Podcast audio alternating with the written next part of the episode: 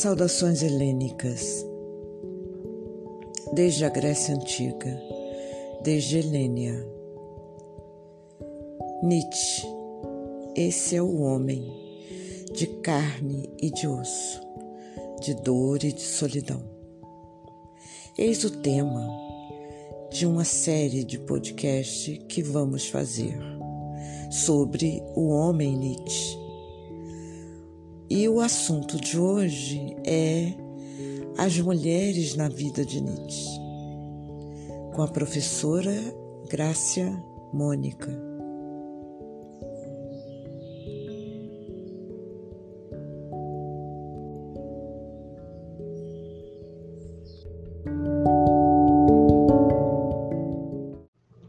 Saudações helênicas, Grácia Mônica, e muito bem-vinda. Tudo bem com você? Vamos nitchear um pouquinho hoje? Olá, Helênia. Saudações nietzschianas. Que bom voltar a falar com você. E hoje o nosso tema é muito interessante. A gente vai tratar das cinco principais mulheres que marcaram a vida de Nietzsche que bom, estou muito feliz de poder falar sobre meu, minha grande paixão, uma das minhas paixões, Friedrich Wilhelm Nietzsche. Bom demais que você tenha aceito o convite é, para Nietzschear um pouco. Muito obrigada. Bom, a gente sabe que cinco mulheres foram muito importantes na vida do homem Nietzsche a sua mãe Francisca, sua irmã Elizabeth, as amigas Malvida, Cosima Wagner e também a Lu, Luiz Salomé, a Lu Salomé. Ah, oh, Graça, fala para nós como foi o relacionamento do Nietzsche com a mãe. Houve algum acontecimento que marcou de forma especial a vida dela e o relacionamento com o filho? Conta pra gente um pouquinho dessa, da vida dele com a mãe. Então vamos ver quem foi essa primeira grande mulher na vida de Nietzsche, sua mãe, Francisca Oeri. Uma jovem mulher, gentil e puritana, da família de pastores luteranos. Uma jovem que aos 17 anos se casou com o pastor protestante Carl Ludwig Nietzsche. E com ele teve três filhos. O primogênito Friedrich Nietzsche, um segundo filho chamado José, que veio a falecer prematuramente, e a única filha, Elizabeth. Infelizmente, Francisca também perdeu o marido, o pastor Nietzsche, porque ele sofria de enfraquecimento cerebral e alucinações. E assim, quando ao bater a cabeça numa queda na escada de pedras, é, um ano depois ele veio a falecer. Então, por causa desses trágicos acontecimentos familiares, a perda do pai e a perda do irmãozinho, já podemos compreender o luto que reinava na casa do menino Frederic Nietzsche. E não podemos deixar de ressaltar que Nietzsche ainda não tinha completado seus cinco aninhos de vida. E nesse momento também Nietzsche, a criança, teve um sonho premonitório da morte de seu pequeno irmão. E é triste então imaginar que naquele dia fatídico, né, no dia do sonho, na noite do sonho, é, ele tenha acordado assombrado com o pesadelo e tenha corrido para os braços acolhedores dessa jovem mãe. Mas o mais assombroso de tudo foi que pouco tempo depois, essa premonição mortal se concretizou no momento em que o pequeno José teve um ataque de nervos e em poucas horas veio a falecer.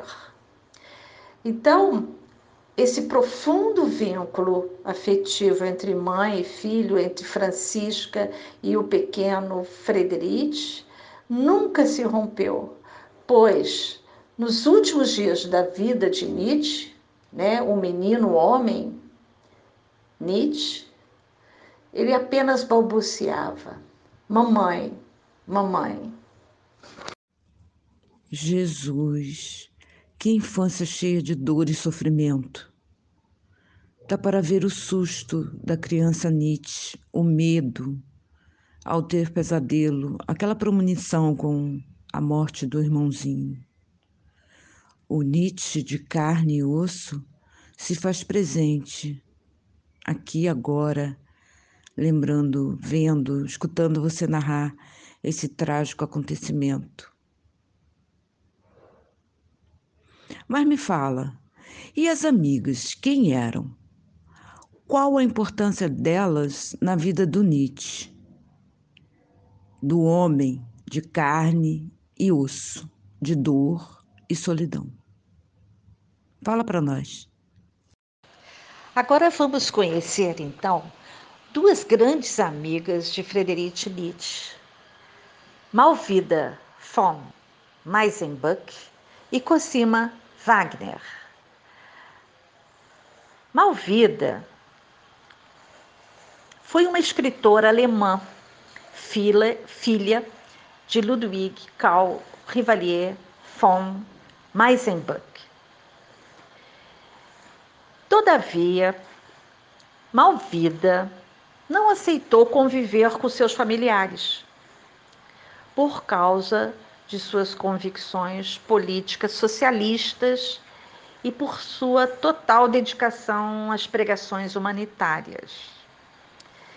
E é importante lembrar que em 1852 ela chegou a fundar um tipo de escola comunista em Hamburgo, mas foi obrigada a sair da cidade e se mudar para Londres, por onde passou a dar aulas e fazer traduções. Malvida era uma mulher destacável, uma mulher de espírito livre que ansiava pela liberdade, pela libertação das cadeias dos dogmas das religiões. E assim ela formava círculos de escritores, intelectuais e artistas em defesa ousada dos direitos das mulheres e de sua participação ativa na vida social.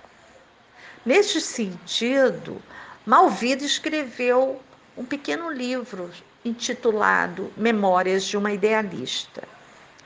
Um livrinho que Nietzsche ficou fascinado e o considerou como um dos mais belos testemunhos do século XIX.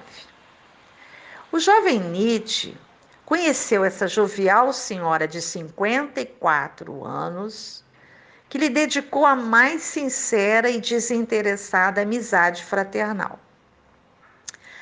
Mas é importante dizer que também foi por causa, pela admiração à música de Richard Wagner, que Malvida passou a acolher o jovem professor de filologia na, da Basileia. Nietzsche, nesse momento, era um jovem professor de filologia na Universidade na Basileia. Então, em junho, julho de 1872, quando foi encerrada a ópera Tristão e Isolda, os amigos Malvida, Nietzsche, vivenciaram os mais belos dias na companhia do compositor Richard Wagner.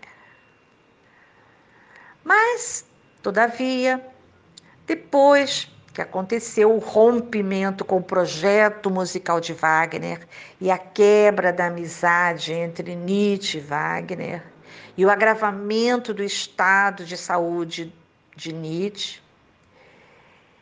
que o obrigou a pedir licença na Universidade de Basileia, Malvida ainda continuou presente na vida do filósofo. Na verdade, ela acolheu Nietzsche doente e mais dois amigos dele numa vila nas encostas de Pausilipo, em Sorrento, na Itália. Malvida acolheu, na verdade, foi o filósofo Paul Riet e Albert Brenner, que ficou como secretário de Nietzsche quando ele estava escrevendo Humano, Demasiado Humano. Cosima, por sua vez, Cosima Wagner, era filha do compositor e maestro Franz Liszt e a condessa Marie Dagout. Cosima foi casada com o pianista e maestro Hans von, von Bülow e teve duas filhas. Mas ela se separou em 1867, ela se separou para viver com Richard Wagner, que três anos mais tarde a desposou. Nesta época foi justamente um escândalo. Na verdade, Richard Wagner raptou-a para morar com ela, para conviver com ela. E Cosima teve duas filhas e um filho com o maestro e compositor Richard Wagner. Na verdade, Nietzsche iniciou uma amizade pessoal com Wagner e Cosima é, em 1868, quando ele pela primeira vez foi convidado por Cosima e o compositor para visitar e fazer uma, fazer uma a primeira visita né, de Nietzsche à casa do compositor. E aí Nietzsche escreve: Wagner realiza o que só éramos capazes de, de desejar. É um magnífico, um rico e grande espírito. É um caráter enérgico e um homem encantador, digno de ser amado, sequioso de tudo saber. Essa é a grande admiração aí, né? Ele manifesta aí a grande admiração pelo grande compositor. E essas afetuosas palavras do jovem Nietzsche resumem a importância que ele atribuiu neste momento, né, ao gênio Richard Wagner. Então, em 1872, ao publicar a sua primeira grande obra, O Nascimento da Tragédia, ele desejou prestar uma homenagem a Wagner e sua esposa, na medida em que seus dramas musicais se igualavam às tragédias gregas, cabendo à música wagneriana a missão de retorno à linha de Ésquilo e Sófocles para a renovação da cultura alemã. Então, o Nietzsche envia seu primeiro exemplar do livro, né, do Nascimento da Tragédia, para Wagner, que o recebeu com muita vibração e entusiasmo. Mas é Cosima que escreve a Nietzsche. E olha que beleza o que ela diz. Ah, como o seu livro é belo! Como é belo e profundo! Como é profundo e audacioso! Essas são as palavras de Cosima para Nietzsche. E Nietzsche pensa sobre essa nova amiga ao dizer assim: Cosima é a única mulher de grande estilo que já conheci. Então, essas duas grandes mulheres, Malvida e Cosima, marcaram com certeza a vida de Nietzsche. Caramba! Esse Wagner era bem safado, hein? Roubou a mulher do outro. que coisa! Cosima e Malvida, sem dúvida, foram especiais na vida do Nietzsche, não? E Lu? Quem era essa moça, a Lu? Qual a importância dela na vida trágica do Nietzsche? Agora vamos conhecer a grande paixão de Friedrich Wilhelm Nietzsche, Louise von Salomé. Mas antes de falar dessa paixão, vamos conhecer quem foi essa menina, essa jovem russa, filha do conselheiro secreto do czar, Gustav von Salomé e Louise von Salomé da corte imperial. Louise von Salomé, também chamada carinhosamente de Lu Salomé, era uma linda criança que foi criada nas altas esferas da nobreza russa e já demonstrava uma forte e firme personalidade, com características de uma inteligência singular. Então, aos 17 anos, em 1879, com seu espírito livre e crítico, ela não queria mais o conservatório do pastor Dalton e assim ela desejava aprender teologia, filosofia, literatura francesa e alemã com o então famoso pregador holandês Hendrix Gillot. Então, Gillot preparou a jovem russa para os estudos universitários na Suíça, onde toleravam receber mulheres nos seus cursos superiores. Mas, entretanto, o pastor holandês se apaixonou pela bela jovem embora fosse 25 anos mais velho, pois tinha 42 anos e era casado e tinha dois filhos. Mesmo assim, Gila chegou a lhe propor casamento.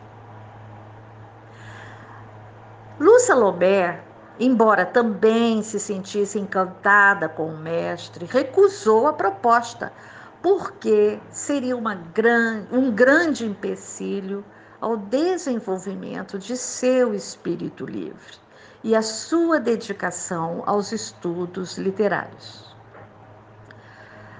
Assim, em setembro de 1880, Lu Salomé e sua mãe partiram para Zurique e ela passou a frequentar a universidade, onde estudou principalmente história das religiões, metafísica e lógica. Mas Lu tinha uma saúde frágil. Por isso, sua mãe a levou para Roma em 1882, pois o clima da Itália era mais ameno e ela se recuperaria logo. Foi nessa época, em Roma, que Lu Salomé conheceu o filósofo Paul Riet num salão literário promovido pela influente intelectual Malvida, a grande amiga de Nietzsche. Na verdade, Lu Salomé havia pedido a um amigo, Kinkel, uma carta de apresentação para conhecer Malvida e poder assim passar a frequentar os círculos literários que ela promovia. E, certamente, o apoio de Malvida a Lu Salomé foi integral. E foi nesse contexto amistoso que a jovial e bela Russinha encontrou o atraente filósofo Paul Ri para formar uma parceria intelectual.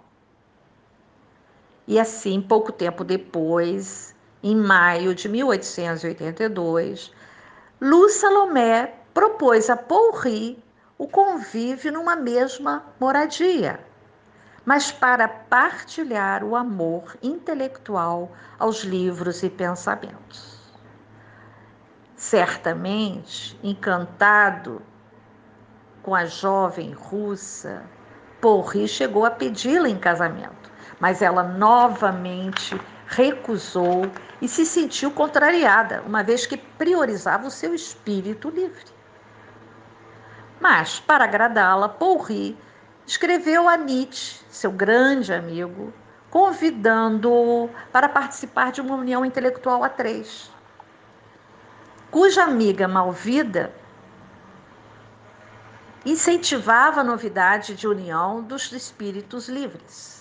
Assim, num passeio primaveril à Basílica de São Pedro, em Roma, Pourri apresentou a jovem russa ao filósofo Nietzsche. Neste momento, a paixão foi arrebatadora, mas ela buscava um espírito livre para aprimorar a sua formação intelectual e ele, por sua vez, buscava uma discípula, uma herdeira, que daria continuidade aos seus pensamentos filosóficos. Mas na realidade, o que aconteceu foi que Lu Salomé reprimiu sua atração física pelos seus dois, dois homens, mas incentivou a relação amistosa e protetora aos seus dois grandes filósofos, ao solitário Paul Ricoeur, acolhendo no seu sofrimento e dor, e ao atormentado Nietzsche, protegendo-o na sua solidão e colaborando no desenvolvimento de suas ideias essenciais filosóficas. Lu Salomé pretendia escrever uma biografia de Nietzsche, na perspectiva psicológica do espírito do homem, para compreender o pensamento filosófico. Por isso, Lu e Nietzsche entusiasmados com o trabalho intelectual e com esta singular relação amistosa. Ambos travaram animadas conversas, passeios longos e divertidos. Como consequência disso, Lu Salomé, em 1894, decidiu publicar seu livro Friedrich Nietzsche e sua obra, onde ela busca esclarecer significativas passagens da vida do filósofo, suas fortes relações com Wagner e Ricoeur, sua profunda solidão, doença e vontade de superação. Mas o mais interessante a dizer de tudo isso é que quando Nietzsche conheceu Lu Salomé, também se apaixonou perdidamente pela jovem russa e também chegou a pedi-la em casamento através de seu amigo Paul Ricoeur. E novamente Lu Salomé rejeitou o pedido de casamento de Nietzsche e pediu a Paul Ricoeur que explicasse os motivos de sua recusa. Ou seja, sua aversão ao casamento e também sua perda da condição financeira, uma vez que, como aristocrata órfã, ela teria que renunciar à pensão que recebia das autoridades russas. Mas é necessário dizer que essa paixão louca que Nietzsche sentiu por Lu Salomé, ele conseguiu se libertar dessa atração fascinante da jovem russa quando ele escreveu Assim Falou Zaratustra. Neste momento, Nietzsche perdeu totalmente as esperanças de conquistar Lu Salomé. E assim, em dois dias, no fulgor de dois dias consecutivos, ele escreveu a primeira parte do poema filosófico do amor impossível. Assim falou Zaratustra. Nietzsche, assim, se libertou da amada Lu Salomé. Por cerca de quatro anos seguintes, a Lu Salomé conviveu com Paul Ricoeur amigavelmente em Berlim. E em 1887, Lu Salomé chegou a conhecer o linguista Friedrich Karl Andreas, com quem se casou. Sim, se casou com ele, com Lu, com Friedrich Karl Andreas, na condição também de manter o contrato de união exclusivamente intelectual. E chegou a obter de Andrés a garantia de que não teriam filhos. Mas o mais inusitado de tudo isso é o fato dela ter casado com, com um príncipe e beduíno do deserto, Andrés, de modo nada convencional, numa missa celebrada pelo próprio Gilad aquela sua possível primeira paixão. E depois disso, não obstante, Paul Ri se afastou totalmente de Lu. E esse amor perdido, certamente que lhe marcou a vida, teve que ser esquecido, quando 14 anos depois ele se precipitou nas alturas dos Andes.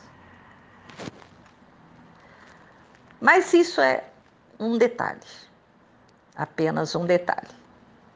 assim como também é apenas outros detalhes o fato dela ter se casado, ou melhor, dela ter tido relações afetivas também com o poeta alemão Rainer Maria Rilke, um rapaz de 21 anos, que ela assumiu assim, de certa maneira, um papel de mãe amante, que estimulou muito o poeta Rilke, e também foi grande amiga de Sigmund Freud. Tornou-se discípula, colaboradora e psicanalista do grande gênio Freud, ao ponto de Freud também lhe confiar a orientação de sua própria filha, Ana Freud. Mas o mais interessante de tudo isso é que Lu Salomé, com seu espírito livre, com certeza encontrou sua alma gêmea no coração de Nietzsche.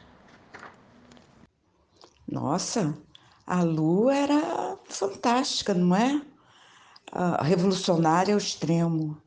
E que busca incansável por esse espírito livre.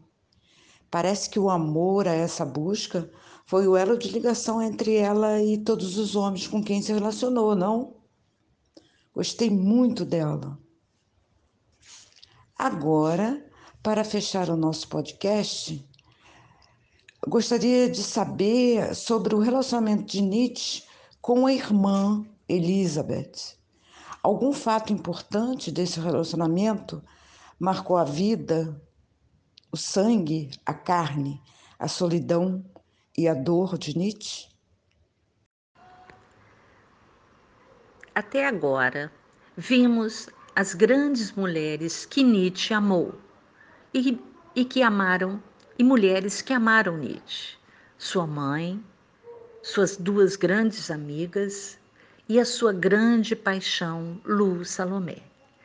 Agora vamos ver sua irmã, sua única irmã, Elizabeth Nietzsche, uma figura controversa na vida de Nietzsche. Elizabeth Nietzsche era também chamada carinhosamente de Lisbeth. Ela acompanhou toda a trajetória de vida das obras e do sofrimento de Nietzsche. Ela sempre esteve presente como se fosse um anjo da guarda protetor e acolhedor do irmão. Desde os traumas infantis, as perdas de pai e irmão, até os seus últimos suspiros. Por certo, Lisbeth foi uma consoladora de suas tristezas, uma enfermeira paciente presente por uma década de loucura no final da vida de Nietzsche. Entretanto, houve momentos muito difíceis, como, por exemplo, a discórdia entre sua mãe, Francisca, e Elizabeth. Francisca se opunha ao pretendente de Lisbeth, o nacionalista e antissemita alemão Bernhard Foster, que organizava uma empresa de colonização no Paraguai. Por certo, Nietzsche também fez uma enérgica oposição ao casamento de sua irmã, mas foram vencidos, porque Elizabeth se casou com um oficial alemão e passou a se chamar Elizabeth Foster Nietzsche. Contudo, superando tudo isso, os irmãos continuaram mantendo o afeto e a ternura, uma vez que ela lhe escrevia cartas do Paraguai, desejando que ele se casasse com uma jovem. Mas Elizabeth cometeu duas faltas gravíssimas na sua vida. Elizabeth destruiu a primeira, Elizabeth destruiu a relação de seu irmão com a jovem russa. E Elizabeth, a segunda falta gravíssima dela, que ela conseguiu distorcer toda a obra do filósofo a serviço do Führer. Então vejamos como é que isso tudo aconteceu. É certo que o escândalo, que ou melhor, É certo que a relação a três, né, Paul Rie, Lu Salomé e Nietzsche, o fato de morarem juntos numa mesma casa, provocava uma, um grande escândalo social, ao ponto de que seus irmãos, os irmãos de Lu, desejarem que ela voltasse para São Petersburgo no sentido de protegê-la. E, por sua vez, o Porri buscava aliviar as tensões ao se aproximar da mãe de Lu, porque o, é, o, o grande escândalo social é, é, estava em voga naquela época, naquele contexto. Mas, perversamente, Elizabeth buscou destruir essa relação do irmão com, com Lu Salomé. Lisbeth começou a promover intrigas em todas as relações dos integrantes do círculo literário. Então, junto a Paul Rie e a mãe de Lu Salomé, junto à amiga Malvida e os amigos de Nietzsche. E Nietzsche, né, amargurado e decepcionado com sua irmã, ele quase chegou à beira do desespero, quase chegou à beira do suicídio. Na verdade, ele cortou as relações com a irmã, que já estava de mudança para o Paraguai com seu marido oficial nazista. Os escândalos provocados por Elizabeth, irmã de Nietzsche, conduziu Lu Salomé para um lugar de silêncio de onde ela nunca mais voltou a falar sobre tudo isso que aconteceu. E Nietzsche permaneceu mergulhado numa amargura e sofrimento imensos. Outro fato extremamente grave que Elizabeth Nietzsche cometeu foi após a morte de Nietzsche. Ela se tornou curadora e editora dos manuscritos do filósofo. E aí ela distorceu e alterou o sentido dos conceitos filosóficos de Nietzsche. Tudo isso para agradar ao Führer. Então, por exemplo, o conceito de vontade de potência em Nietzsche, que pode ter três sentidos: vontade de potência como vida, vontade de potência como força, vontade de potência como moral, ela distorceu esse conceito de vontade de potência nas intenções do homem ariano. E não é isso que o Nietzsche pretendia. Então, este é um dos piores erros graves da irmã de Nietzsche.